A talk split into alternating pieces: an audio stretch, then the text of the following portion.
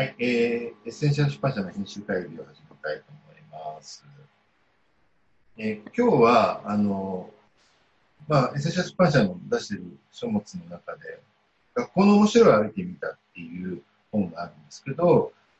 やっぱり我々も結構その、面白い学校とか、新しい学校の取り組みとか、あの、新しい教育、学びのスタイルっていうのがすごい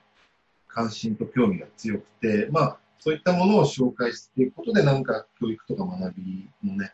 えー、変化とか進化に貢献していきたいなと思うんですけど、そういう意味で学校の面白いっていうところでは結構アンテナを立てて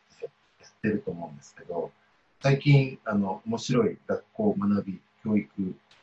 をちょっと紹介していきたいんですけど、なんか面白そうなことってありますか？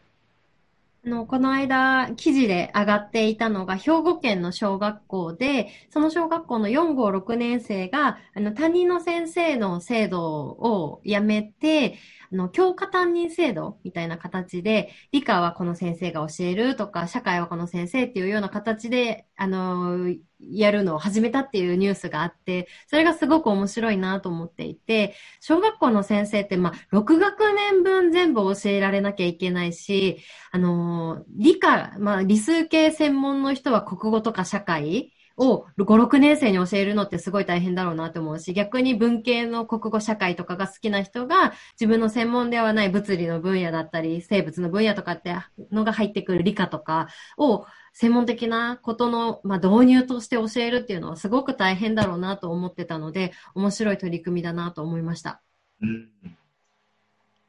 いや、なんで本当に、あの、学校の面白い歩いてみてもね、やっぱり法律だって、やっぱりその先生によっては面白い取り組みをたくさんされてる例がありますし、最近ね、有名なのは、まあ、元麹町中学校のね、えっ、ー、と、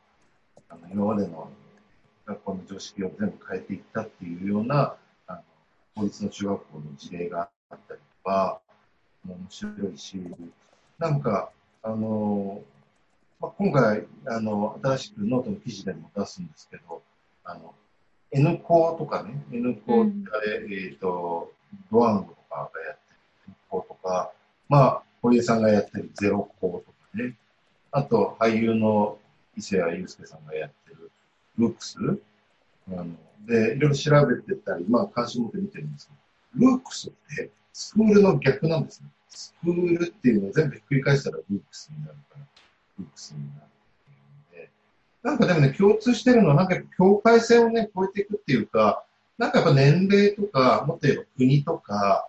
なんだろうね、いろんな意味で学校がずっと枠があって、こういうものだよっていうことが、学校教育の良さでもあったんでしょうけど、やっぱその枠に閉じ込められることによって、あのやっぱりもう身動きが取れなくなってくる。で、これはまあ日本が全て教育だけじゃないんだけど、教育に顕著に現れていて、なんか、一旦やっぱりその境界線を取り払って、そもそも学ぶって何かとか、あの、学校って何かっていうことを考えていくと、面白い発想たくさん今出始めてるんだなと感じます。本当ですね。なんかコロナの影響で、やっぱりその学校の先生たちの環境のオンライン化がすごく進んだ。あの、教育委員会とかも、もともとこう、数年かけて進める予定だったところを、すごい短い期間でオンライン化を進めていくっていう方向になったっていうふうに言っているので、それでまたさらにこう、学校同士の取り組みとかがこう、シェア、お互いシェアされたりとか、コラボして、より面白い学校の取り組みっていうのが増えていくかもしれないですよね。あと今回の記事では、まあ、広い意味で学びっていうことで、あの、あのね音楽教室、一生ものの音楽教育っていうことをやってらっしゃるあの音楽教室のことも、あの、まあ、エッセシャル出版社から本が出てることもあるんですけれど、やっぱ、あの、ここのやっぱ理念も面白いなと思ったのは、やっぱ本物に触れるっていうことと、どうしても音楽教育とか、まあ、大体芸術教育って厳しいとか、一生懸命やらなきゃいけないとか、っていうことにフォーカスがあの出過ぎていて、なんか楽しさをなんか追求できてないと。で、ここは、あの、本物に触れ、本物を学びながら楽しさも追求するっていう、やっぱこの、いわゆる edutainment って言われてる、 education とエンターテイメントのいうか、やっぱ学びの楽しさみたいなものは、なんか全般的に、やっぱり学校教育ではついつい失われがちなんだけど、ここをちゃんと見直していくと、やっぱ新しい学びの形って見えてくるのかな、すごく思いました。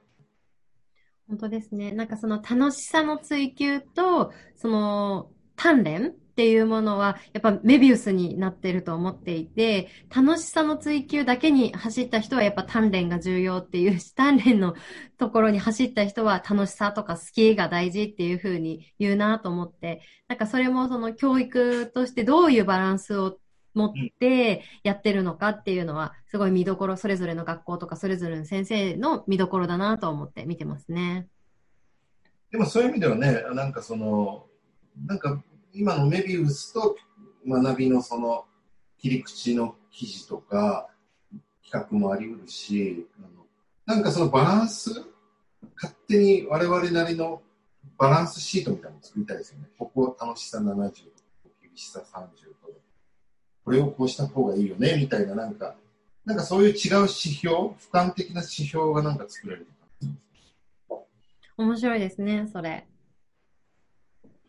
ということで、学びはよりいろいろ探求して調査していきましょう。はい。はい。今日はこれで編集会議終わります。